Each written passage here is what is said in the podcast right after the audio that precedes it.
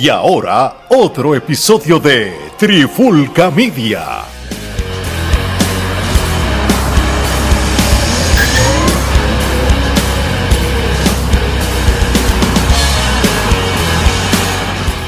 Oye, oye, oye, Alex Torre, Omar Vázquez de Trifulca Media. Y por fin, corazón, por fin regresa uno de los podcasts más pedidos. Te lo dijo, señor C.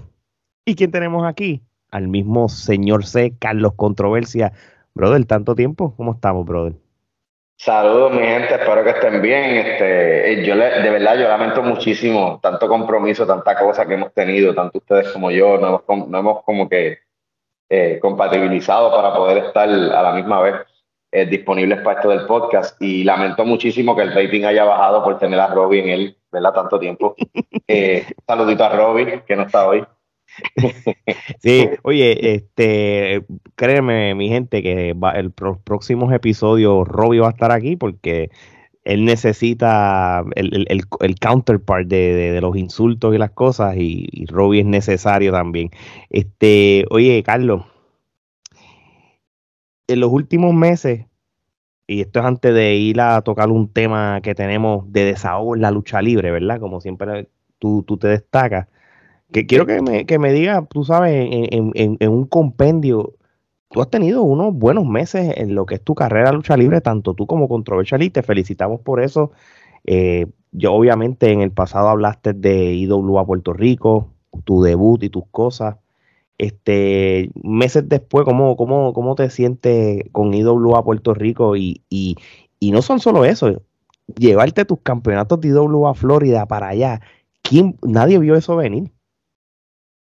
IWA Puerto Rico, yo cuando yo les informé a ustedes que íbamos para IWA Puerto Rico, ya han pasado varios meses, hemos estado ya, ya son creo que cuatro veces que hemos estado allí. Eh, tres, tres, tres. Este, como siempre ha sido la experiencia más brutal. De todas las experiencias americanas que he tenido y de todos los lugares a donde he ido, la marca IWA, acuérdate que yo nací ahí. Eh, Salazar, su sueño era poder ir a IWA. Eh, mi relación con Sabio en lo personal es una relación muy buena con la familia de él. es como que era como estar en casa. Eh, ver toda esta gama de, de, muchachitos nuevos eh, arrancando, dando el todo por el todo. y reencontrarte con tus viejos compañeros también. Papi, Mike Mendoza, este, tener a Infeliz de Portillo ahí adentro, a Maniferno, a toda esta gente. O sea, Mr. Big, o sea, éramos como que todos el corillo, otra vez nos volvemos a encontrar de un patrón, brother, que tanto quiere esa gente, este, haber ayudado a Nick Mercer y a Jay Blake a que se establecieran en Puerto Rico, porque no solamente fue las batallas que tuvieron con Chicano y Lightning, fueron las batallas, las últimas dos batallas que tuvieron con nosotros las que los estableció oficialmente como técnicos dentro de la IWA Puerto Rico que era algo difícil de lograr, porque la gente no los estaba comprando al mismo nivel de técnicos. Ahora la gente los ama. Eh, y pues eso que escuchan al fondo, esos son mis gatos que están ahí matando.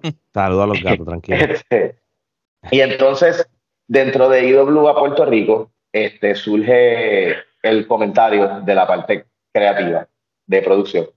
Este, mira, eh, tú todavía eres campeón en pareja de, de IWA Florida. Y yo, pues sí, mira, sí, todavía lo son. Ah, pues mira, pues, pues vamos a, a, darle forma a esto y vamos a, a defender esos títulos. Y entonces cuando a mí me dicen eso, brother, yo, yo me impacté porque yo dije, wow, denme un segundito, denme un segundito, dale pausa y volvemos a ver la pregunta. Tranquilo. Ok, en minuto cuatro. Omar, ¿le vas a preguntar a Carlos? Este, tuviste que el chichón que él tiene ahora mismo, ¿verdad?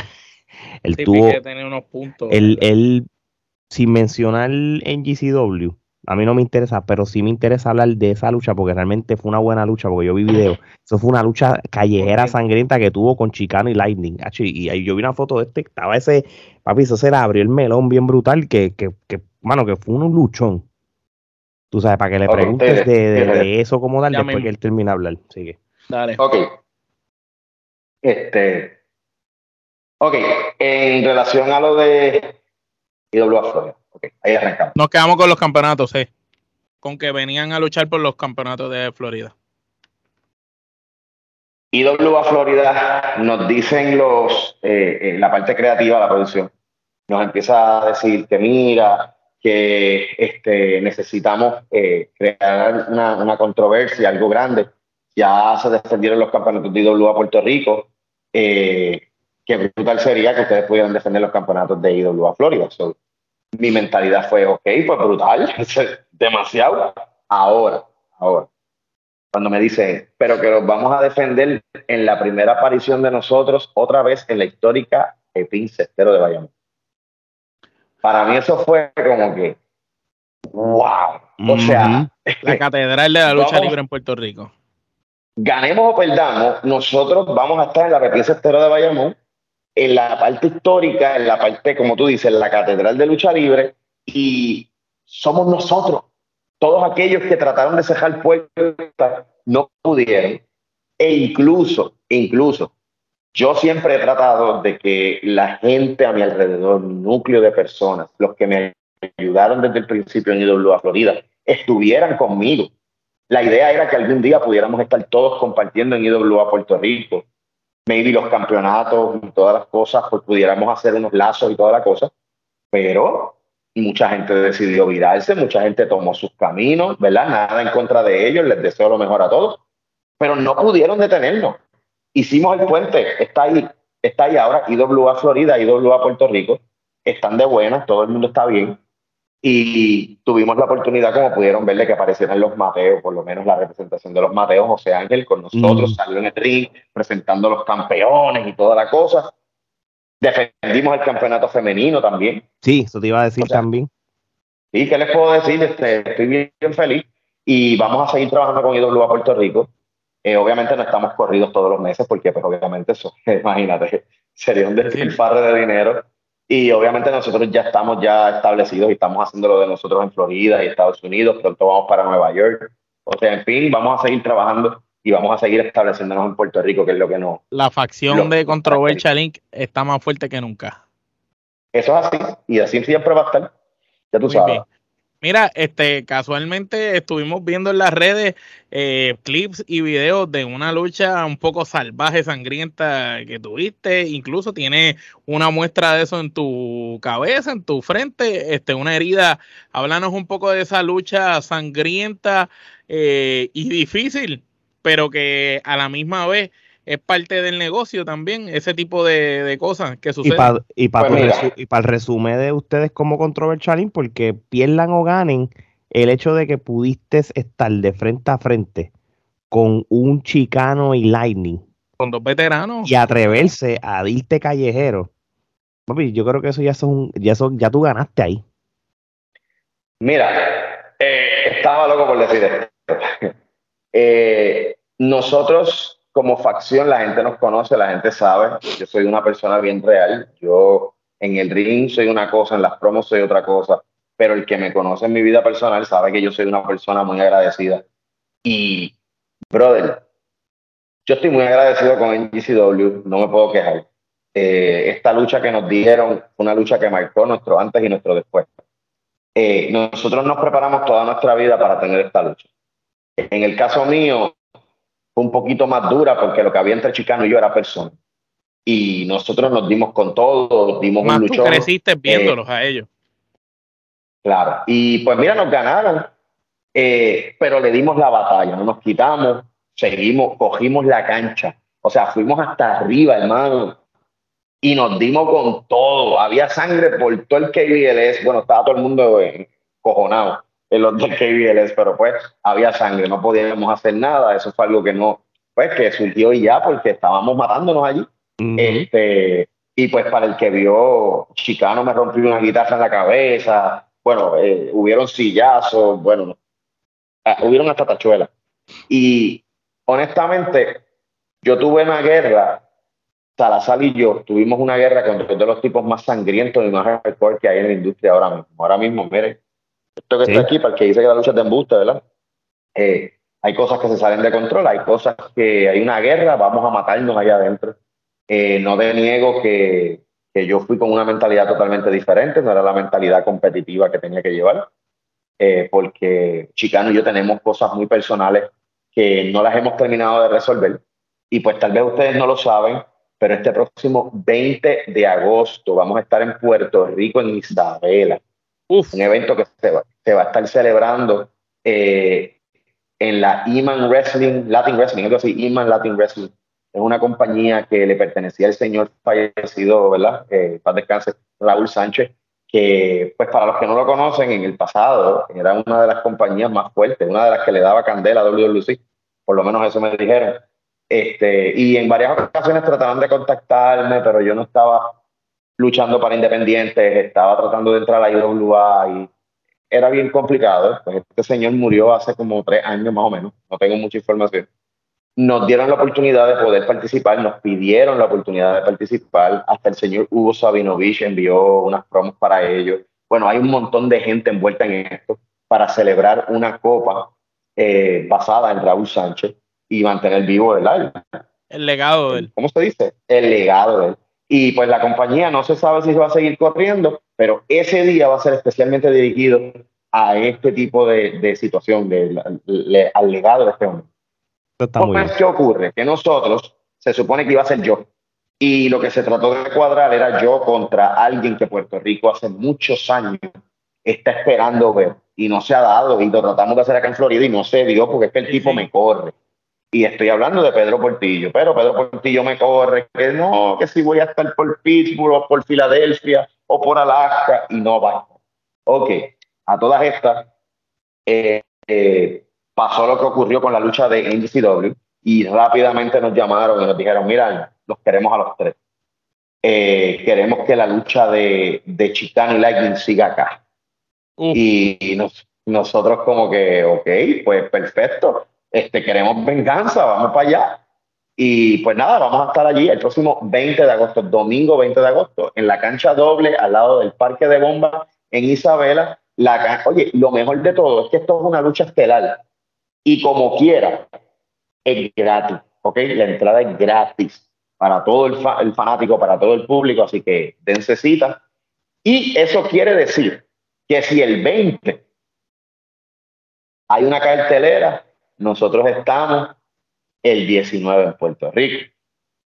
Y el 19 es una cartelera muy importante en Puerto Rico, no puedo dar mucho detalle de eso, pero cuidado que puede que nosotros caigamos por allá. Nada es lo que parece.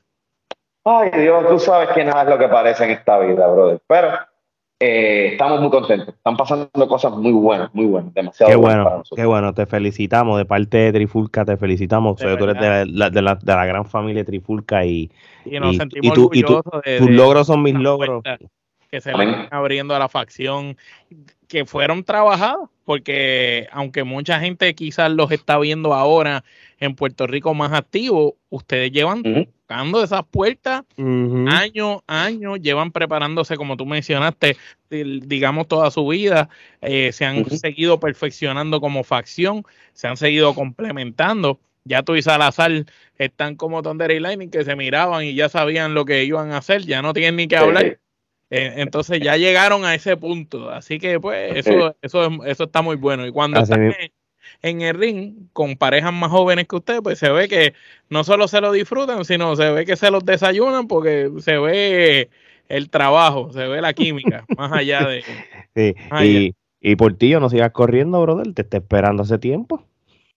Después, después Portillo dice, después, después Portillo dice que soy yo, que si él es el mejor luchador que ha pasado los últimos 25 años, pero él fue el que perdió con Maniferno, no fui yo. Entonces, Tú me entiendes, ya él sabe, él dice, no, ya yo me voy porque ya señor se mira, está dispuesto, está dispuesto a embaratarse la frente. Yo no. a él le so, prácticamente tú le tienes un reto abierto, sea donde sea, en, eh, sea en Puerto Rico, sea en la Florida, el reto está en la empresa que tú estés, si le quieres llegar, ahí vas a estar tú. Como todo un profesional, este, te puedo decir que lo puedo ver en la calle y me doy un par de cervezas con él. Pero el día que se filme una pelea entre um, Pedro Portillo y yo, no se van a subir los dos tipos que se conocen y se respetan, se van a subir los dos machos que de verdad van a pelear en esta generación y que van a cambiar el transcurso de la lucha libre en Puerto Rico. Nosotros que vivimos en la Florida, pues no voy a ver por Omar, porque Omar sería en Puerto Rico, nos dejaron con las ganas. eso tiene que pasar en algún momento de Eso tiene que pasar, pero no debe. Yo, como fanático, no quisiera ver esa lucha que sucediera así como una cartelera X de un Dream Machine. Sí, sí, no, tiene que haber. Quiero ver esa lucha bien hecha, con un build-up, con historia, con viñetes, con videos. Quiero ver la guerra de promo, porque tienen mucho dinero ahí y pueden hacer un ángulo como esos ángulos que se hacían antes, que duraban un par de meses y llamaban la atención. Cuestión de que no sea verlos una vez, cuestión de que sea ver lo que pasa esa primera vez, la revancha, una tercera lucha y sea un programa a largo plazo entre ustedes. Pienso que el talento está y el momentum lo, lo van a tener en cualquier momento, tan pronto hoy día, decidan apostar a ustedes. Hoy día ellos tienen que tener, o sea, y estoy hablando de la compañía que sea que lo quiera hacer. Promotores, exacto. porque yo no me estoy, yo no me estoy cerrando a hacerlo. Yo estoy diciendo que si lo van a hacer, se haga bien. No es que vengan y digan, yo voy a cazar esta lucha, porque eso no va a producir nada. Nosotros pararnos frente a frente en el ring no va a producir nada. Necesitan va a producir la historia, lo que lleva. Cuando necesitan que yo llegue y le patee los huevos a Pedro Portillo. Yo llego de la nada y le pateo los huevos a Pedro Portillo. O Pedro Portillo llega de la nada y me trata de patear los huevos a mí. Es lo mismo, pero, pero tienen que darle sabor a la gente, tienen que darle esa pasión. Eh, yo soy un trabajador, yo estoy disponible para, para hacer negocio y, y llevar esto a otro nivel porque la gente no puede seguir viviendo del recuerdo, de querer ver las leyendas contra los nuevos. Ya ese tiempo pasó, ya ese tiempo ya, ya, ya de querer ver nuevos contra leyendas para que pasen el batón ya. Ya, nos dieron todas esas luchas, ¿qué más nos van a dar? Ya no hay, Exactamente. Es verdad, Ya no hay más nada que puedan dar, tú sabes, es real. Ya, ya se supone que los veteranos seamos nosotros y, y, y todavía estamos siendo esa es la, verdad. Se supone que Em, se, supone que Chicano y Lightning ya, ya no están luchando y ustedes sean los veteranos. Y no lo digo en mal sentido, porque ellos se y se conservan muy bien y todavía hacen tremendas luchas. Pero que todavía estemos viendo a Rey, eh, a Chiqui hace poco, tú sabes, eso no debe estar pasando. Sí, pero mal, escucha esto. Tú sabes lo que es que Chicano y Lightning, y verdad, y, y, a pesar de lo que nosotros tengamos acá como guerra, como parejas, yo voy a decir la verdad que Chicano y Lightning todavía tengan que, estar, que tengan que estar sacando la cara por la lucha libre. Es como que, ok, algo está mal. No importa, ¿sabes? Bueno, vamos a ser honestos. En Puerto Rico, Chicano y Lightning crearon la artillería ilegal cuando Tondel, ¿verdad? Decidió coger su, su pausa. Y si ellos no hacen eso, en cierto modo, la división de pareja hubiera perdido credibilidad. Porque las parejas que estaban, como tú lo mencionaste ahorita, no es hasta que tú llegas con Salazar a IWA que consagran unos muchachos que venían trabajando con estos dos tipos que estamos hablando. y que lo hicieron ellos mismos, exactamente. por eso es que, estamos hablando que si no hubiera sido por esa ecuación, se hubiera jodido la división de parejas porque es que no había nada más. Y estamos hablando Que, que ahora mismo hay muchas parejas que por ahí están bien, que están subiendo y están buenas. Hay otras que, que tienen su nombre pero gracias a que todavía un chicano y un lightning están por ahí dando bandazos, es que esa gente todavía puede guisar, porque si no, la gente no le interesaría. Yo le dije, yo le dije en diferentes promos, y, lo dije en una promo el día antes, cuando salí para Lucha Libre Online, que yo no le tenía miedo a sangrar, que si yo tenía que sangrar yo lo iba a hacer, y en GCW presenció la única lucha sangrienta. La única lucha sangrienta. Ah, sí, la única lucha sangrienta que, que hubo esa noche fue la de nosotros. Y fue porque nosotros salimos con la mentalidad de que, ok, este público tiene que ver algo diferente. Este público tiene que ver algo que realmente los apegue a la lucha libre, porque ya basta, ya basta de enseñarle lo mismo al público. Una de las expresiones que me hizo una persona que no puedo mencionar ahora para no romper la magia, eh, fue yo pensaba, me dijo esto, yo pensaba que cuando vieran la sangre de ustedes, los niños y las familias se iban a empezar a ir. Y lo que ocurrió fue que al final, cuando nosotros nos quedamos en el ring, que todo el mundo aplaudió a Chicano, aplaudieron a Lightning y toda la cosa, y ellos arriba y toda la cosa bien bonita, Lightning y Chicano se van y yo me estoy parando, pero yo estoy mareado por la sangre y toda la cosa, estaba la cosa fea. Y me paran Salazar y Brava porque me dijeron, ven, saca pecho y vamos, vamos, vamos a despedirnos de la gente. Y nosotros tenemos cojones. Ok, cuando nosotros levantamos las manos, todo el mundo estaba de pie y todo el mundo empezó a aplaudir. Yo tengo el video, fue algo bien impactante. Y cuando yo bajo las manos, la gente empezó a decir, esto es lucha. Eso es respeto. Y, y eso para mí, para mí, vale mucho más que cualquier cosa que yo haya hecho en mi carrera, hermano. Eso es más que un campeonato, porque te ganaste el respeto de la gente en vivo, viéndote performing, viéndote trabajar, y no solo eso, sino se lo ganaron con Lightning es la mitad de la mejor pareja que ha existido en la historia de la lucha libre puertorriqueña, ever. Él es la mitad de la mejor pareja. Y Chicano es el único campeón Grand Slam de las dos empresas más importantes que ha tenido nuestra isla. Tú sabes, y, digamos que no, no estás luchando con cualquiera. O sea, estás luchando con la mitad de la mejor pareja de la historia de, de tu país y luchando con el único campeón Grand Slam de ambas empresas importantes en la isla. Eso no se da mío, En el caso mío, mi primera eh, experiencia con dos reales profesionales dentro del ring, teniendo una lucha callejera. Y para hacer mi primera experiencia, yo creo que me desenvolví muy bien. Este, no dejé a Salazar nunca solo. Salazar nunca me dejó solo. Eh, no, nos cuidamos. Y lo mejor de todo, no hubo ninguna mala intención de ninguna de, de, de, las dos parejas. Sí, de, está, la, sí, sí, está la parte de, ah, este, nos trataron de matar, no, nada que ver, nada que ver. Hubo un trabajo completo, se trabajó como verdaderos varones profesionales y, y estoy muy contento, yo estoy súper contento. La gente me dice, ay Dios mío, la herida que tú tienes, mira mi hermano, esto es parte del negocio, esto es parte, parte de la industria, parte de lo que hago eh, tú eres mecánico y te lastimas un dedo, tú pues, te curas el dedo. Pues yo soy luchador, me, me hizo una herida, pues lamentablemente porque se cure. Y seguimos trabajando y vamos a seguir haciendo lo que nos gusta hacer. Para esto vivimos y lamento muchísimo por aquellos que no lo entiendan, pero pues, eso no es mi problema.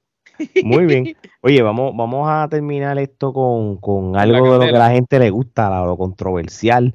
Omar, ¿qué, qué, qué, qué podemos hablar con señor C? Bueno, no, podemos ir a Instagram, lo que hablamos de Instagram, rapidito. Eh, bueno, podemos ir a muchas cosas, pero rápido lo primero debe ser esos últimos videos que el señor C está tirando en, en Instagram, que son como unas reflexiones que reflejan más bien el pensar de señor C, pero que cuando tú lo escuchas hablar y tú analizas, tú dices, lo que el hombre está diciendo tiene razón y y es muy cierto y nos identificamos hasta en esa misma manera de pensar. Lo que, eh, eh, Omar, lo que muchos luchadores piensan, pero no se atreven a decirlo. Eso es lo que, No se atreven a decirlo porque son como los regionales, como los arrodillados, que le tienen miedo a hablar porque después dicen que le cancelan o le cerruchan el palo. Y mire, usted tiene que tener convicción, voz y voto y tiene que tener postura y asumir postura en la vida. Y cuando le gusta algo, usted lo dice, cuando no también, sin miedo a que vengan y te cerruchen el palo, porque si fuera por eso, entonces todos somos, no, nadie se atreve a hablar. Señor C, estuviste hablando en el video precisamente que subió hoy mismo, que es para, para la fecha que estamos grabando, Háblanos un poquito de qué es lo que quisiste expresar sobre los promotores de lucha libre y el acceso que le dan a cualquiera al camerino hoy en día. Mira, te lo dijo señor C. Bueno, primero voy a hacer el disclaimer. El disclaimer es que todos aquellos que están dolidos, afectados y se están defecando en sus progenitores por culpa de las palabras vertidas que yo tuve en esos videos, que son dos, el de ayer y el de hoy, no entiendo por qué. No entiendo por qué se sienten aludidos, porque primero yo no dije nombre. Segundo, si a ti te, si yo hablo de un carro rojo, robado, y tu carro es rojo y robado, tú te vas a morder. Tú vas a pensar que hablaron de ti. Pero si tú tienes un carro rojo y no es robado, ¿por qué tú te vas a picar? No hay ninguna razón, ¿verdad? Ok. Eh, hoy en las redes sociales se volvieron locos varias personas porque yo estaba diciendo en mi video de Instagram, les invito a que entren a mi Instagram, Carlos Controversia. Por favor. Eh, y ahí, y ahí Y salen al lado van, a la ver- van a buscar en la parte de Reels, ¿ok? No en la parte de Post, van a buscar la parte de Reels y ahí van a ver mis dos últimos Reels. El Reels de hoy fue promotores. ¿Por qué le dan la oportunidad a fanáticos que simplemente no tienen los cojones para ser luchadores, no aguantan golpes y prefieren entonces para estar cerca del ring y cerca de los luchadores y sacarse fotos con los luchadores, se vuelven managers? Pero en realidad no tienen el conocimiento. Ahora, hubieron ciertas personas en las redes sociales que ya no hay vuelta atrás, no hay vuelta atrás. Se fueron personal conmigo, con mi persona, porque se sintieron heridas.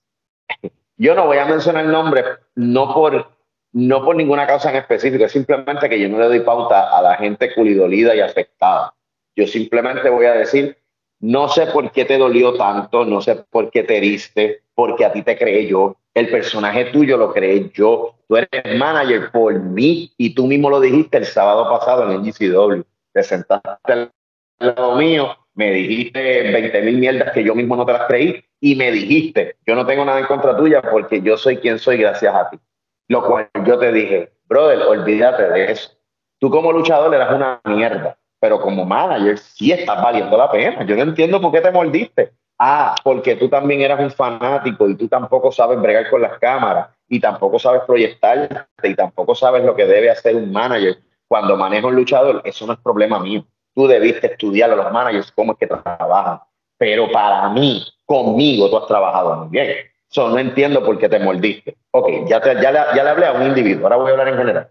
Este, a lo que yo me estaba refiriendo era a estos promotores, que mayormente lo estoy viendo en Puerto Rico. No yo ni siquiera estaba hablando de Florida, yo no estaba hablando de ninguna parte de Estados Unidos. Y si hubiese estado hablando de Estados Unidos, lo hubiese dicho en el mismo video. Le hablo de promotores americanos y lo hubiese dicho en inglés. Porque a todas estas yo hablo inglés, a mí no me importa, pero yo estoy hablando a- específicamente a los latinos.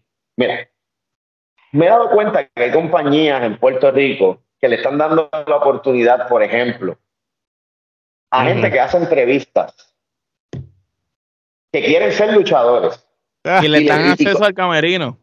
les dan acceso no solamente al camerino, le ponen un sombrerito, le dan un bastoncito, le, le- le- los visten bien y, y dicen, ah, mira, para que manejes a tal persona. Pero me tienes que cubrir todos los eventos.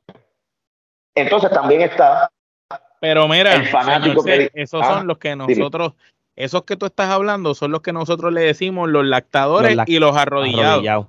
¿Por qué? Porque ellos tienen que lactar y tienen que arrodillarse para tener ese tipo de exposición, porque como tú dices, quieren pertenecer de cierta manera a la industria y como no hay manera, pues lactan y se arrodillan. Pero el problema de eso es que tú no puedes tener voz y voto, porque si tú hablas o dices algo en contra de la empresa donde tú estás lactando y arrodillándote, es sencillo, te quitan la exposición, te quitan el, el, el rucho, el acceso y te jodiste. Por eso mejor nosotros nos quedamos de lejito, pagando nuestro boleto, asistiendo a los eventos, opinando de lo que vemos, pagándolo en pay-per-view y hablando las cosas que todos ellos quisieran hablar, piensan, pero no se atreven.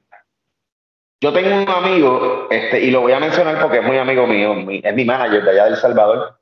Eh, allá en El Salvador, este muchacho era fanático, pero es un fanático que tiene conocimiento de la lucha, es un fanático que yo ayudé muchísimo para que pudiera hacerse manager, porque obviamente allá la lucha libre está en las altas y las bajas y está tratando de sobrevivir y están tratando de mantenerla viva, pues hay que hacer Ujú. gente, hay que hacer, tú sabes, hay que hacerlo.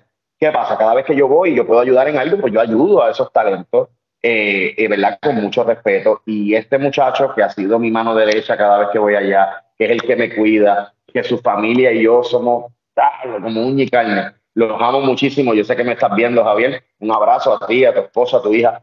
Eh, mira, honestamente,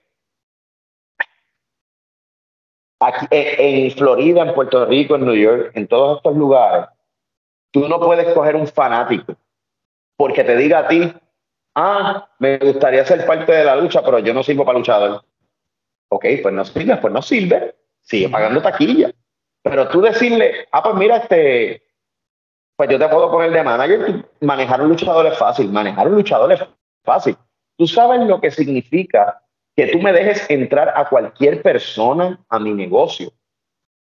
O sea, por eso mismo es que los influencers todos están entrando a la lucha libre, porque ahora entrar a la lucha libre es fácil. Ahora todo el mundo está conociendo la magia de la lucha libre. Ahora todo el mundo va a poder hablar en 10 años de si la lucha libre es de verdad, de embuste, de si la lucha libre es eh, eh, planeado o no, de si la lucha libre es un espectáculo o no, porque ya tú estás rompiendo la magia con gente que no pertenece a esto. Entonces, pero eso también eh, lo tocamos nosotros en un episodio eh, que hicimos anteriormente. Y es el factor de las escuelas. Hoy en día en las escuelas, si tú pagas, cualquiera entonces le dan acceso a convertirse después en, luchador. Y eh, no existe eso que había antes, que ni siquiera, si tú no tenías lo que hacía falta, ni siquiera podías entrenar. Tú sabes, tú ibas a una escuela del martillo, del Invader 3, ibas a, a, estudiar lucha libre con Isan Rosario y te veían, si tú no tenías de entrada los criterios que ellos buscaban, automáticamente mm, tú no llegabas ni a la escuela. Entonces, hoy en día a tan normal. no, yo quiero, yo quiero ahora mismo, pago y entreno. No, y ahora mismo eh, eh, están estos estúpidos que vienen y dicen, ah, no, porque yo antes practicaba lucha libre, yo conozco al profe, yo conozco a Chiqui. A mí me importa un carajo quien tú conozcas. ¿Qué me importa a mí lo que tú conozcas? O sea, yo me he jodido. Porque esto es lo que yo le estaba diciendo a Javier, lo que, el punto que quería llegar de lo de mi manager de El Salvador. O sea, yo me he jodido 11 años para estar en el stage donde yo estuve el sábado, luchando con Chicano, luchando con Lightning, jodiéndome, botando sangre, logrando el apoyo de un montón de gente. Pero tú, vamos a poner tú, Omar, sí. Viniste y estás en el mismo spot que yo. Sin, hacer un carajo. Sin pasar por lo que tú pasaste. Nada. No, no, exacto. Tú lo único que haces es o le das par de pesos a los promotores, o simplemente le metes embuste, o simplemente lambes el ojo, y entonces logras estar ahí. No quieras venderle a toda la, a toda la humanidad, no quieras decirle a la humanidad que es por tu talento, porque tú sabes muy bien que tú no posees el talento. ¿Cómo tú vas a poseer el talento si nunca lo has practicado, infeliz? Claro. Entonces, esa mierda a mí me molesta, porque yo lo he visto en Puerto Rico y me molesta, brother, porque yo veo gente en el camerino que está literalmente con esta cara. Porque no pueden creer lo que están viendo en el camerino. La magia de la lucha libre se fue para el carajo. y, lo que tú estabas hablando de los manejadores. Y lo que tú estás hablando de los manejadores. tú decir que manejar luchadores es fácil. Tú estás diciendo que personas como Joe Don Smith, como el profe, como Hugo Sabinovich, este, como, qué sé yo, vámonos para los tiempos modernos, José Chaparro, Juan Manuel Ortega, Orlando Toledo. Tú estás diciendo que todos estos tipos eran gente cualquiera, que cualquiera pudo haber hecho eso. Estás diciendo que gente como Bobby the Brain Heenan, estás diciendo que gente como Paul Bear, eh, eh, que, que, eso no es nada. No, puñeta, eso es a veces hasta más difícil. eso es más difícil. Mira, Paul Heyman, Paul Heyman ahora mismo, para mí es uno de los mejores managers de la historia. Pero ese tipo, primero, sabe cómo proyectarse detrás de un luchador. Nunca trata de robarle estelaridad a un luchador. Eso hoy día los managers no lo saben. Y si el luchador no tiene las herramientas, Paul Heyman lleva al luchador allá arriba. Él, él, él, si tú no puedes hablar, él habla por ti, pero habla poniéndote a ti arriba. Entonces tú tienes, tú tienes al manager que tiene que saber cómo pararse para que la cámara te coja a ti y lo coja a él. Tiene que saber cómo no darle la espalda a la cámara, pero a la misma vez no darle la espalda al público. Entonces, ¿cómo no robarte la atención a ti como talento? Entonces, todos esos detalles yo los puedo entender.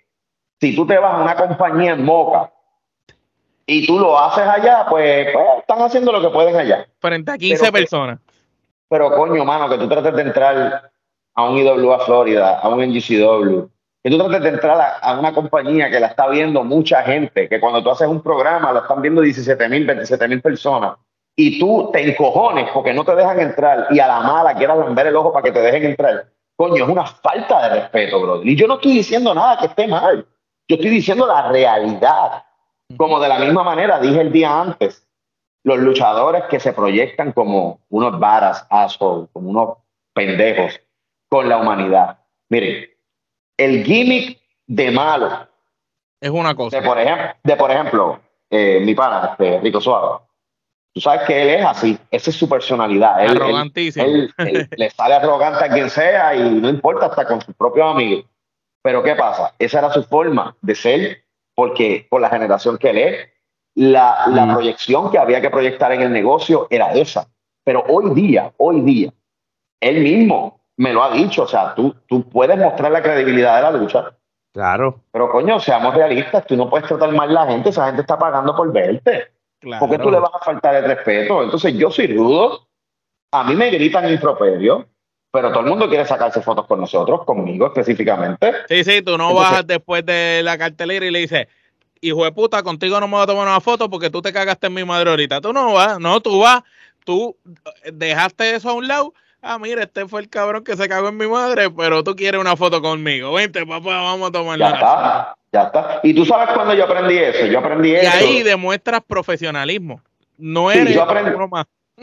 yo aprendí eso con los niños americanos, los americanitos, porque para mí era bien fuerte, uh -huh. específicamente en esta compañía que está desaparecida, Knockout Wrestling, que por mucho tiempo nos dio mucho albergue como luchadores. Eh, nosotros veníamos, insultábamos a todo el mundo, pero cuando salíamos, yo tenía la manía de coger y mirar a la gente bien mal. Y yo salí y no me trataba con nadie. Pero de momento venían los nenes. Y los nenes venían a chocarte la mano, cabrón, después de la cartelera. Y yo decía, diablo puñeta, ¿cómo yo le voy a salir con cosas a esos nenes?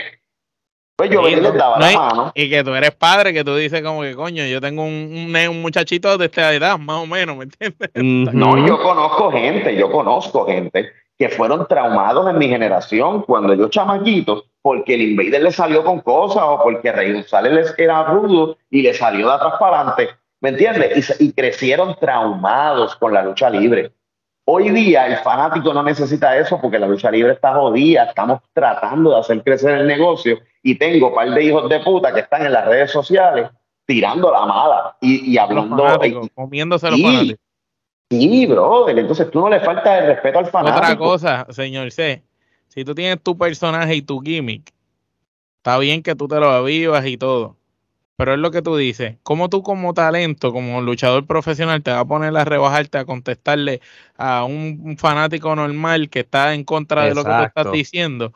y le vas a empezar a hacerle un show, a estar diciéndole estupideces, hablándole malo, invitándole a pelear. Ah, cuando tú seas luchador, trépate tú un ring, mire, tú sabes, eso uh -huh. es inmadurez. Ahí demuestra inmadurez. Uh -huh. Tú no, tú no, tú no tienes ni que contestar. Por eso yo me río cuando la gente sale de una academia de lucha libre. Escúchame bien, mira esto que yo voy a decir. La gente dice que porque se gradúan de una academia de lucha, que ni siquiera hay unas clases establecidas para decir te graduaste de lucha, porque eso yo nunca lo he visto, una graduación. Ni criterio, ni criterio. Eso, eso no existe. Tú sabes no que en el, en el episodio que hicimos, nosotros estamos diciendo que, por ejemplo, Roger, Mendoza, Mr. Big, que son maestros, el eh, Super Georgie, que tienen escuelas buenas de lucha libre en Puerto Rico, un ejemplo, uh -huh. poniendo a esos que mencioné. Imagínate que cada uno de ellos en su escuela, ellos te tienen que darle una graduación, ¿verdad? Y que para poderte calificar como luchador, tú tienes que pasar por, por una junta que te examine y esa junta tiene que estar compuesta de luchadores que tengan los criterios por los que te van a juzgar. Luchadores retirados, quizás un, un profe, un chiquiestal, este, un, qué sé yo, una ley de Puerto Rico, este, eh, luchadores así que vengan y digan, ah, ok, está bien, sí, este, este chamaco que se que vean la lucha que tú hiciste con tu maestro y digan, ok, este, este, si Mendoza dice que ya está ready, Mendoza tuvo, tuvo esta lucha con él, o Roger, quien sea, pues vamos entonces a hacerle unos exámenes. Tú tienes lo que hace falta para proyectarte como promo, tienes lo que hace falta para proyectarte como. Ok, te graduamos, pan. Y pase como la licencia de conducir, la, la reválida, como cualquier cosa, tengas que coger una especie de examen que te califique porque entonces el problema que tenemos hoy en día es que todos encima del cuadrilátero saben hacer 100 mil movidas. Ahora, la psicología de cómo llevar la lucha no la tienen. Adelante. Y dominio en el personaje, en el micrófono, menos. Entonces tenemos un cojón de gente talentosa que se ven bien físicamente, que tienen más talento y más habilidades que todos los que pasaron antes, pero que a la hora de la verdad no pueden meter ni siquiera cinco personas que no sean familiares de ellos en una cancha porque no tienen carisma. Yo pienso, yo pienso que la, lucha libre, mira, si yo fuera a hacer una escuela de lucha libre, mira esto, mira esto. Mi mentalidad es, ok, ¿cómo tú empiezas la lucha libre? Empezaríamos la primera semana con algo teórico. Obligado. Sería teoría, teoría pura, de dónde sale la lucha libre, hacia dónde nos dirigimos, la introducción a lo que es la academia. De la segunda semana en adelante ya tendrían la, entrega de un manual. ¿Qué sería lo que ellos van a estudiar durante todo el año? Como si un currículo. Va a ser de, si va a ser de un año, de un año y medio, lo que sea. Y entonces hacerle entender a la gente que cada cierto tiempo tienes un examen. Y ese examen va a determinar cuán preparado tú estás para ir al siguiente nivel. Tan pronto tú termines todo, entonces tienes a lo último esa reválida que determina que tú eres un luchador graduado. Profesional. espérate, escucha. Luchador graduado. Yo no le llamaría luchador profesional a ningún luchador, por más que esté luchando en Puerto Rico, sea IWA o sea WWC, luchadores que salgan ahora mismo. ¿Por qué razón? Yo le llamaría luchador profesional aquel luchador que puede vivir de la lucha libre, que está en compañías como WWE, que puede estar en AEW, que son luchadores que no tienen otro trabajo, que consiguieron un contrato profesional. Escucha, contrato profesional es sinónimo a que ellos te consideran luchador profesional. Si ninguna compañía en Puerto Rico o en Estados Unidos te puede brindar un contrato y solamente te está contratando a ti. Por fecha. Pues entonces tú no puedes llamarte profesional, eres un luchador independiente. Punto. Sí, aunque luche en una compañía prestigiosa. Sí, no importa, no importa, porque es que esa compañía no está contratándote a ti como luchador fijo y pagándote un sueldo. Cuando a ti te pagan un sueldo es porque, diablo, te adoran tanto saben que tú eres tan bueno que no te quieren soltar. Como de en los de, de, IWA cuando estaba en su apogeo, que Rey cobraba, Apolo cobraba, Banderas, todos tenían un contrato. Vivían de eso. Vivían de eso. Me gusta tu idea, pero tú no crees también que tú añadirías esto también como porque la lucha libre ya es un deporte y un entretenimiento. Antes de que el estudiante o el futuro luchador sea parte de la academia, no debería pasar por un tipo de audición. Un screening. O screening. O vamos a llamarle, entre comillas, como tryout, te lo explico, te explico. Viene X persona, porque es todo lo que va a pasar. Y voy a decir algo obvio. Va a llegar X persona y va a decir, eh, Carlos, yo quiero ser referee. Carlos, yo quiero ser manager. Carlos, yo quiero ser parte de la producción, narración, luces esto. O, o viene esta persona que, que, tú dices, mira, yo quiero ser luchador, pero de momento tú lo ves, que, que tú mismo dices, coño, este como luchador no lo, no lo veo, pero coño, tiene un carisma para ser un referí de momento. Tú tienes, tú vas a tener ese ojo, esa visión. Coño, este, este es bueno para hacer esto. Y que lo puedas aconsejar, que le puedas decirle ahí mismo, mira, tú quizás eh, como luchador no tienes lo que hace falta porque eres muy bajito eh, eh, por más que le deja las pesas, te va a ver gigante, bien enanito. Eh, pues mira, podría ser quizás este, un tremendo manejador, podría ser un referee. Mira esto, te voy a decir esto, te va a volar la cabeza. Cuando tú sales de la universidad, para tú ser doctor, ¿quién te dice a ti? No me sirves para doctor, pero por lo menos para asistente del doctor. ¿Tú has visto eso antes alguna vez? ¿Verdad que no? No, no. Miren a dónde voy. Miren a dónde voy. Si tú sales de una academia de lucha y todavía tú no sirves para luchador, el problema está en que la academia de lucha todavía no ha creado la estructura perfecta para que todos salgan profesionales de ahí. Buen punto. Te compro ese punto. Tienes toda razón. Se, Se supone que cuando yo salgo de la academia de lucha, yo soy ya un luchador, sea de alto o de bajo nivel, pero nadie me puede decir a mí, no, tú no sirves para esto, pero sirves para moderador. No, no sirves para esto, pero sirves para manager. No, si yo salgo y yo quiero ser manager, ok, yo soy o un buen manager o un mal manager. Porque Pero yo volviendo soy, al ejemplo, un ejemplo, perdón que te interrumpa, que diste de los doctores. Por ejemplo, Mm. el, el, eh, estudiaste ciencias naturales, estás estudiando medicina, ya eres doctor, pero entonces cuando te vas a especializar, hay, hay, hay veces que empiezan a coger una especialización que no tienen, ¿verdad? No, no dan pie con bola en esa especialización. Y le dicen, no, tú vas, tú solo puedes ser generalista, este, porque no puedes, no, no, no, no puedes pasarle esta especialidad, ¿me entiendes? Entonces te quedaste ahí. Pues de cierta manera en la lucha libre, como no existe eso que tú dices, co- como un sistema que te gradúe, pues tú simplemente cogiste el curso, las clases, y cuando ellos ven que tú más o menos estás ready, ah, pues estás ready porque sabe coger caída, sabe caer, sabe hacer las movidas, pero el hecho que sepas caer, que sepas hacer las movidas, no significa que tengas psicología en el ring y que sepas ¿Quieres hablar en el micrófono. ¿Quieres que la lucha cambie? Pues ya, ahí se corta, ya, ya está. La- las academias de lucha tienen que hacer un currículum y tienen que cobrar como unas academias de lucha. Tú tienes que pasar ciertos grados y tienes que salir hecho Y tiene un que haber un, profesional. tiene que haber un programa completo. Ya está. No puede Y ser y- tres meses que te doy clase de lucha libre, eh, empezaste- empezamos haciendo drills, el, el otro mes empezamos en el ring y ya en el tercer mes estás luchando aquí. No puede ser eso. No negativo, tú puedes hacer, por ejemplo, eso ya yo lo había hablado una vez en un live que yo hice, pero obviamente pues ya eso pasó hace mucho tiempo. Yo dije, mira, preparen un currículum, por ejemplo, de, de vamos a poner como si fuera semestre de clase. Eh, de agosto a diciembre se va a estar trabajando base y fundamento de la lucha libre. Todo es lo que es teoría, los roll-ups, todo lo que sea lo básico dentro del ring. Vamos a, Ahora, vamos a crear el currículo de, de- de- te lo dijo señor C eh, con la Claro. trifulca. Vamos a Claro, crear un estaba- currículo.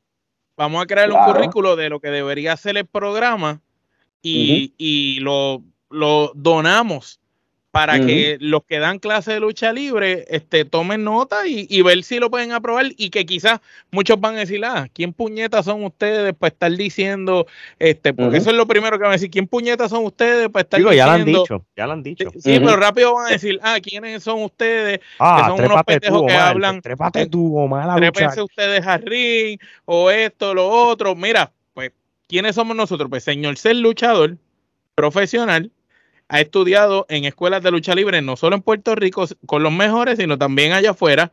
Nosotros somos cada uno profesionales en su respectiva área y hemos consumido la lucha libre desde hace mucho tiempo, de muchas maneras, y viendo los defectos y las cosas que están mal, porque vamos a hacer, el que me diga a mí que, que, que las cosas están bien en la lucha libre está loco. Tú simplemente tienes que ver que hoy en día no existe ningún luchador que te llenen coliseos como los llenaban hace 15 años, 10 años atrás. No existe. No existe. Ahora mismo, ahora mismo, ahora mismo, mira, para no irnos de la línea, porque esto es importante decirlo. Cuando tú haces una lucha, hoy día hay un descontrol de psicología impresionante. El descontrol está en que está este luchador que, te- que le gusta la, lo- la lógica o la psicología japonesa. Entonces, en la psicología japonesa, eh, los americanos trataron de copiarla, entonces esa mierda de darte una patada y Y tú Te paras. Te doy un super kick y te paras rápido. Espera, espérate, te do- no, no, no, te doy una pata en la barriga, boom, tú te doblaste, entonces se queda pegado a ti, pero no te toca, sino que se queda pegado mirando el público y coge para el otro lado. Ajá. Oye, caballo, caballo, eso es una, eso, eso es lógica japonesa. Eso allá los, los, los chinos, los japoneses le meten a eso. Ok.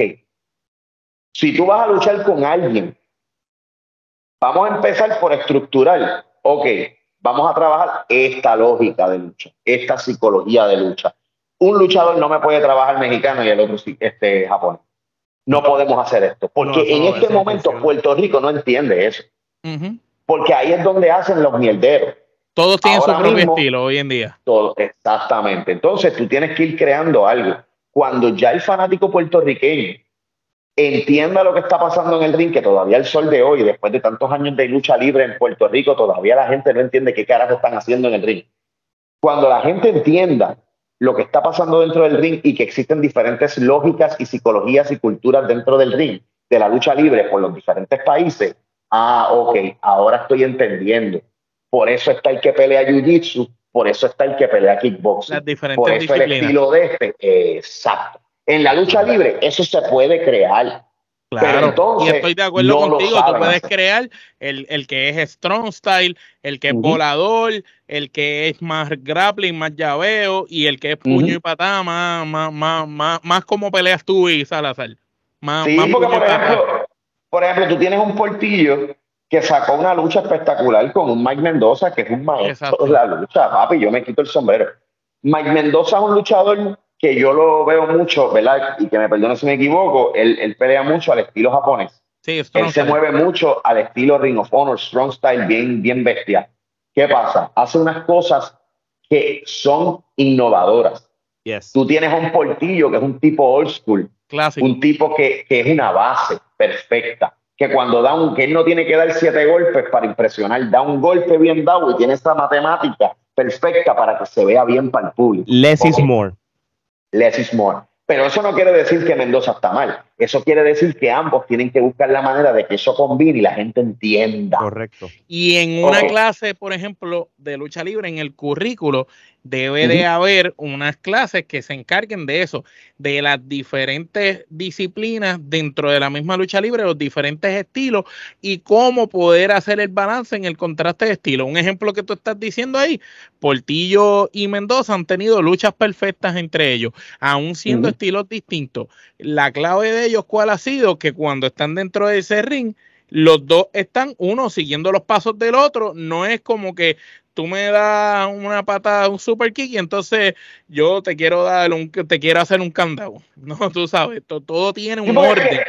Es que lo que pasa es que yo ahora mismo te meto cuatro puños y se supone que tú te caigas al suelo, pero en tu psicología, pues tú te paras, haces un hipón porque tú te crees este Goku y quieres pelear de otra manera, ¿no? Porque me estás dañando mi estilo de lucha, Ujú. ¿entiendes? Si yo, yo necesito Si algo, tú me estás lastimando una pierna, yo te tengo que vender esa pierna. No es como ahora que te hacen una llave, por ejemplo, te hacen un ámbar en el brazo y te están lastimando el brazo y de momento con ese mismo brazo el tipo te está dando unos puños brutales. ¿Cómo te va, cómo te va a dar unos puños brutales si se supone que tiene el brazo lastimado? Exacto. Peor aún, peor aún, te lastiman el brazo toda la lucha y te ganan con una llave en la espalda. Cabrón, ¿qué carajo tú estás haciendo? Y eso está muy común mundialmente. Ya eso está bien Un saturado. ejemplo clásico. Carlos Colón, Riflea, Rey, todos estos que hacían la figura 4. Ellos empezaban haciéndote cosas en las piernas. Yo recuerdo cuando Rey daba las buenas luchas esas en IWA. Tú veías que Rey empezaba a castigarte las piernas, a hacerte diferentes llaves, diferentes cosas en las piernas. ¿Por qué? Porque eso era el preámbulo de la llave final de él, que era figura 4. Ya cuando te hacía la figura 4, el tipo está con las piernas tan jodidas, tan lastimadas, que se iba a rendir y ya era normal, a menos que se metiera alguien y, y pasara algo distinto. Pero esa era la psicología, no como hoy en día, que pues te dan en las piernas un rato, pan, pero como señor se dice, te ganaron con una llave en el cuello, con un- algo que no tiene nada que ver. Ahora mismo, el- el- en un currículum de lucha libre, por ejemplo, yo pondría como último para la graduación, ya para lo último, lo que se enseñaría en los últimos tres o cuatro meses sería la proyección de cámara, de cámara. Importante. Dónde mirar, el público. ¿Por qué? ¿Por qué? Porque yo no me puedo enfocar en que hay una cámara y yo estoy trabajando para la cámara cuando yo todavía no me sé la base No sabes caer, por ejemplo. Exactamente, brother. Entonces, hoy día hay luchadores que no son buenos llaveando. Hay luchadores que no son buenos eh, grapleando. Hay luchadores que no son buenos en, el, en, en- en la corredera, en el ring. Entonces, se supone que todo luchador tenga Sí. la habilidad de poder hacer todo, aunque se especialice en una cosa. Pero ¿qué pasa? No todos podemos hacer todo porque cuando nos enseñaron, nos enseñaron a la carrera. Empieza a caer, empieza a hacer roll, roll, roll, roll, roll, ok, ya no te mareas, ah, pues trépate la tercera, trépate la segunda, esto, esto, esto, y ya. Y todos los luchadores eran creados de una forma como una fábrica. Coges, Ujú. echaste el líquido y pasaste, coges, echaste el líquido y pasaste. Hoy día se, se tiene que crear una estructura. En los próximos 10 años, si se crea un currículo, si las academias de lucha libre se vuelven como las academias de música, Un plan. Si te fijas, si te fijas, hay buenos músicos y malos músicos. Todos aquellos que salen del conservatorio de música, Son buenos. si sale un baterista, no le dicen, ay, tú eres buen baterista, pero deberías tocar guitarra. No. Te dicen, ok, puedes tocar tal vez rock, porque eres bueno en rock. Eso sí. So, si yo lucho y yo salgo de la academia, se supone que la gente cuando me vea luchar diga, o eres bueno o eres malo, pero de que no sirvo para esto. No, no, no tiene sentido. Porque, ya, ya se supone que si no sirve, automáticamente no puedes pasar el currículo. Ya, no pasa, no pasa, sigue Porque, repitiendo. como tú dices, Exacto. en el currículo tiene que haber exámenes que te lleven al próximo nivel. Y estos Sí. exámenes no pueden ser evaluados por cualquiera. Tienen que ser, por ejemplo, una persona que no sabe dar promo, aunque sea excelente luchador dentro del ring, no puede ser el que te evalúe en promo. El que te evalúe en Sí. promo tiene que ser fucking profe, fucking chiquiestal, Rey González, tiene que el Bronco, eh, qué sé yo, Ricky Santana, tiene que ser gente que sepa cortar una buena promo, que ellos estén ahí viéndote. Igual en Mira, pues. clases de promo, tenemos tanto luchador bueno en promo en Puerto Rico, en México, Pierrot, tú sabes, hay tantas promos de Estados Unidos, tú sabes, hay tanta persona que tú puedes ponerle diferentes estilos a la gente y, y, y cada día tú les puedes explicar una promo y ponerlos a hacer diferentes promos para que vayan desenvolviéndose. Si tú tienes un luchador que ahora mismo, tú, tú tienes esta gama de, de chamaquitos que están empezando y estos chamaquitos están fallando en las promos y esta semana les tocaba promo, pero la semana que viene, después que tú les dijiste que hay que seguir practicando, la semana que viene no volviste a decirle, mira, vamos a las promos, pues tú eres un irresponsable como maestro. Claro, pues no lo puedes pasar a ese otro nivel si todavía no ha dominado ahí. Exacto. Claro, entonces muchos de ellos se olvidan. O sea, hay no te dominan, luchadores. no te dominan la- los llaveos, pues no puedes ir a la parte de movidas finales, porque Papi, todavía no has las llaves. incluso aunque la lucha libre se hace dentro del ring, ha evolucionado tanto que ya hoy día deberían estar estructurando en qué puntos y cómo llevar una lucha fuera del ring. Claro. Porque hay mucha gente que no sabe, mucha gente que sale fuera del ring y no Y sabe pierde. para dónde ir. Claro, chico. Entonces saber olvidan de- cómo reaccionar al fanático, Exacto. eso que tú estás diciendo, de que cuando tú sales fuera del ring, a veces se paran de espaldas a pelear, que entonces, ¿qué, qué, qué sentido tiene que saliste fuera del ring si le estás dando la espalda a los fanáticos que y lo que estás haciendo no se ve? Entonces, otra cosa. eh, ahora mismo, un luchador que piensa que puede hacer una lucha con 40 falsos en la primera lucha, tú me vas a decir a mí que se puede llamar luchador profesional. Papi, eso no es algo que el promotor o el booker tienen que decirle. Eso es algo que el luchador ya debe conocer. ¿Soy qué número? ¿La número dos? Ok, me jodí. Lo que tengo es un falso. Ya, ya. Sí, porque ya. si tú coges abriendo la cartelera, la primera o la segunda lucha y haces 10 falsos finales, cuando toca el main event no es nada sorprendente. Porque ya Exactamente. toda la cartelera haciéndolo. Es Ah, como, por pero- ejemplo, ahora todos hacen el cabrón Canadian Destroyer. Y yo, los otros días estaba viendo una cartelera y conté, loco, en todas las luchas lo hicieron. Entonces ya llega el momento en que tú dices, ¿qué font tiene? No tiene ningún tipo de sentido ya. Porque ya es una movida normal, ya, ya es un lazo vaquero. Que todo el mundo daba un lazo vaquero. Pero, pero mira, ahora mismo, ahora mismo, tú te trepas a un ring y tú ves una lucha que puede ser cinco estrellas y maybe del comeback ya, ya tú vas al final. Exacto. No tienes que hacer nada increíble. Mira, por ejemplo, yo tuve una lucha por acá con el, con el señor Mike Orlando. Mike Orlando es una de las mejores Caballo. contrincantes que he tenido. Un caballo, estuvo en AEW y el tipo súper a fuego. Nosotros tuvimos una lucha en Tampa hace como dos semanas y pico. Yo le dije, de verdad me quito el sombrero contigo, mi respeto siempre. Ese, ese es mi pana, hermano. Pero nosotros estábamos haciendo nuestro espectáculo y estaba lleno, brother. Uno de los shows que hace la compañía Fight the World en Tampa. Estaba lleno full, había latinos. Y yo me tiré el chiquistal. Vamos a pelear, vamos a hacer el, el, el, el rudo que corre, vamos a hacer esto, lo otro. Y nos fuimos del comeback al final. Y estamos hablando aquí como personas maduras, a mí no me vengan los, ñoñitos y los retardados mentales a decirme, oye, está hablando de lucha libre, está rompiendo el caife. Mira, más rompes tú con la chismosería y la bochinchería, así que vete para el carajo. Ok, Este, la cuestión es que, papi, nos fuimos del combate y nos fuimos para el final. Y eso allí la gente se paró, le aplaudieron a Michael Orlando. O sea, hay veces que tú eres el protagonista de la lucha, hay veces que tú simplemente eres el antagonista que ayuda a que el protagonista real se vea cabrón.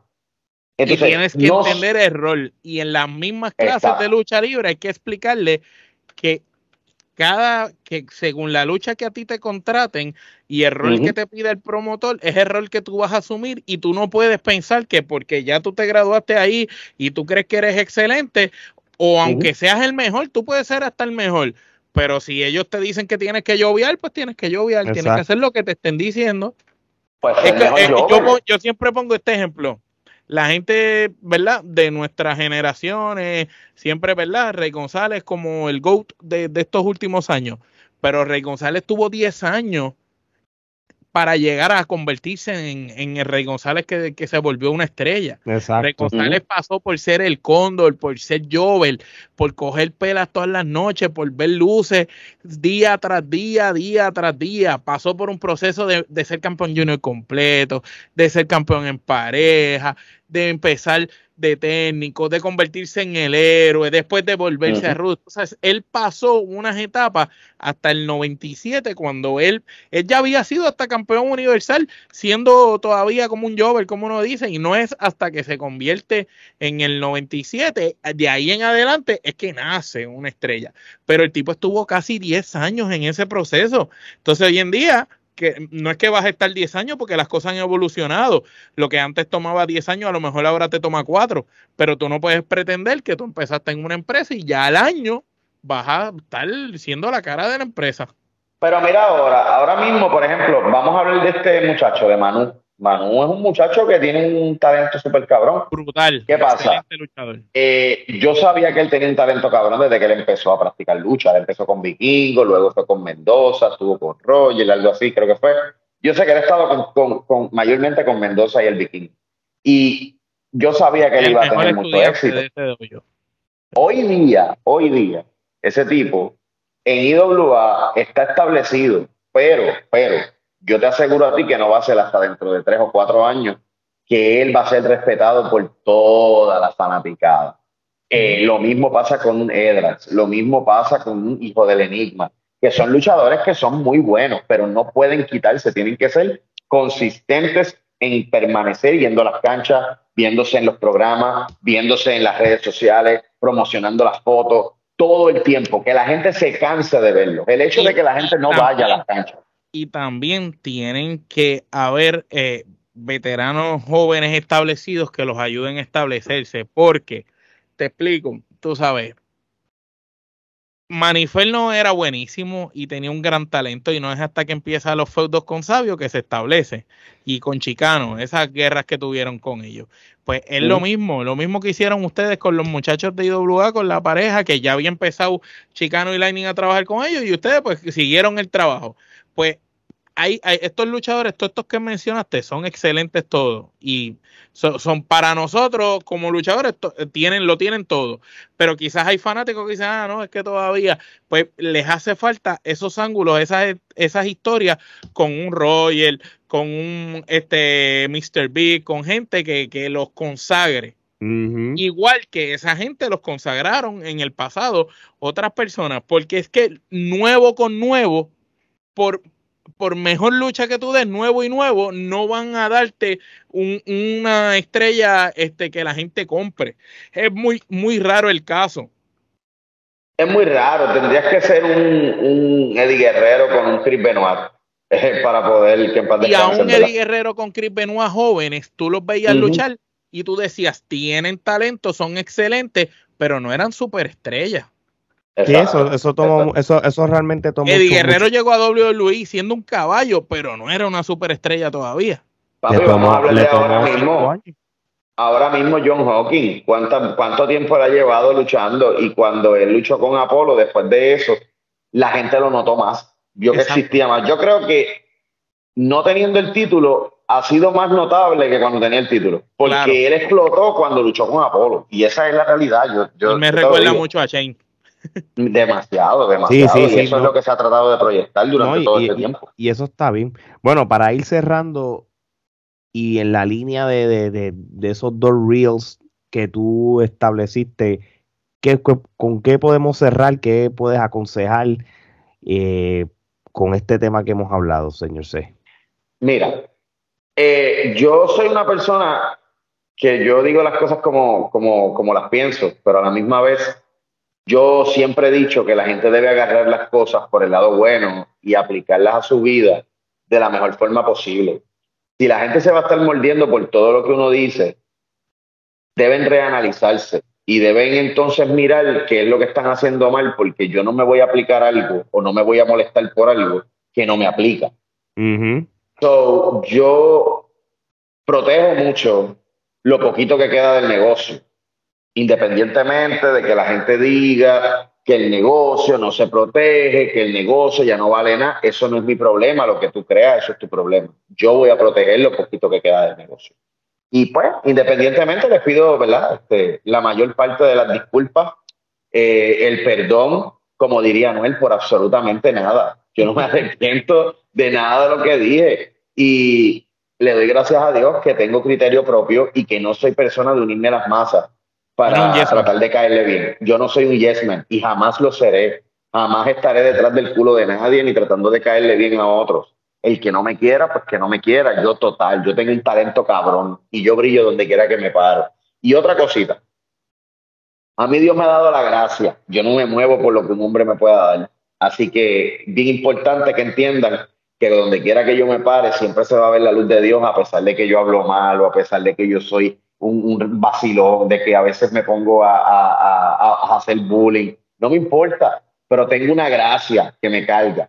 Muchos no entienden eso porque muchos no creen en Dios o whatever, pero yo sé lo que yo te digo. Y Dios me acomoda y no, no tengo que ir donde los promotores a decirle, chico, mira, dame un break. Todos los promotores. No, tienes que arrodillarte. Nah, yo no soy un arrodillado, un lactador de, de, de ese fecal. Así que vamos a meter mano, mi gente. Gracias por la oportunidad, de verdad siempre dándote, lo dijo el señor C, ahí. Bueno, esto, y, que, y gracias otra vez por aparecer. Esto indirectamente es como si fuera una nueva temporada, te lo dijo el señor C. Estamos en agosto y esto suena así. Así que para la próxima vamos a tener todo el crew aquí en el estudio virtual de Trifulca.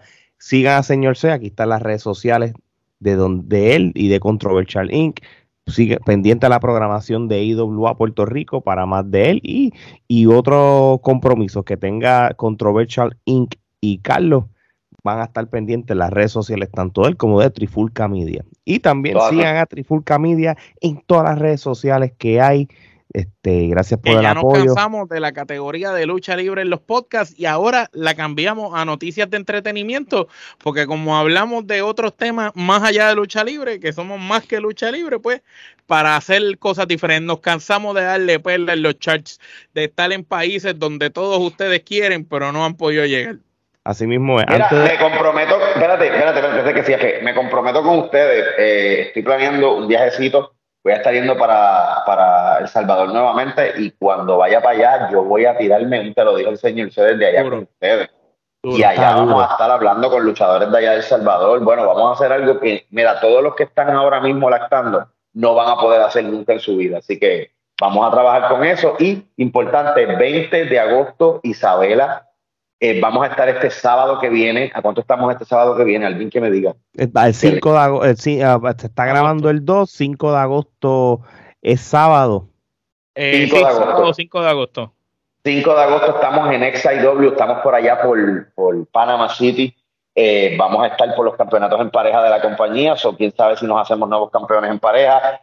volvemos para Puerto Rico. no puedo confirmar nada porque todavía no mando permiso pero vamos a estar el 20 en Isabela y el 19 puede que hagamos una... Nada es lo que parece. Así que ya tú sabes, los dejo tranquilos, me voy, adiós. Bueno, ya lo saben mi gente, de parte de Omar, Carlos y Alex, esto es hasta la próxima.